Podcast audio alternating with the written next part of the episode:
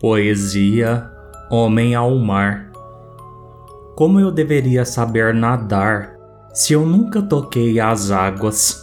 A total proibição era clara.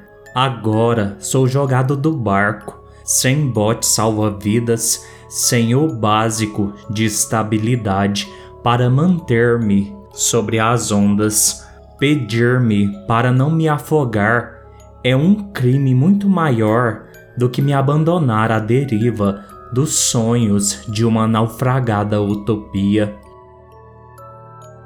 Poesia, olhos de facas. Eu não consigo dormir, pois os olhos da noite têm facas que me cortam na escuridão. No silêncio de mim, as noites matam o meu sono, rolando entre os lençóis eu sangro estrelas frias que se espalham pelo chão.